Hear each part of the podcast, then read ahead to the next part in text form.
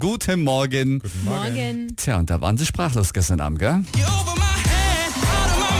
Oh, ich find's genial. Hammergeil. Shenan Buldic bei The Voice of Germany. Und heute ist er bei uns in der Show.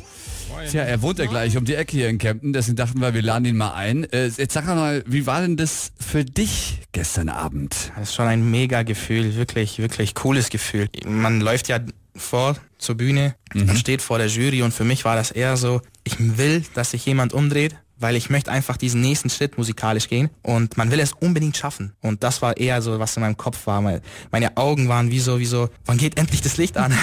ja, äh, das war aber nicht die erste Voice of Germany Jury für dich. Von den Castings vor der Show bekommen wir ja nichts mit.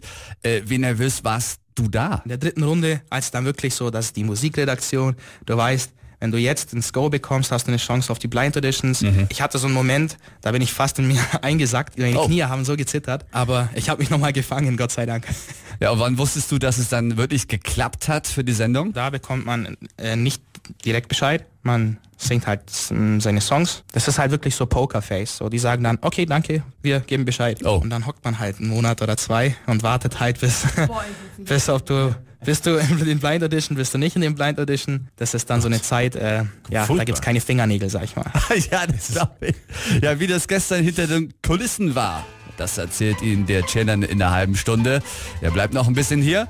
Davor setze ich Sie ans Klavier mit Eurythmics. Here comes the rain again. 6.46 Uhr.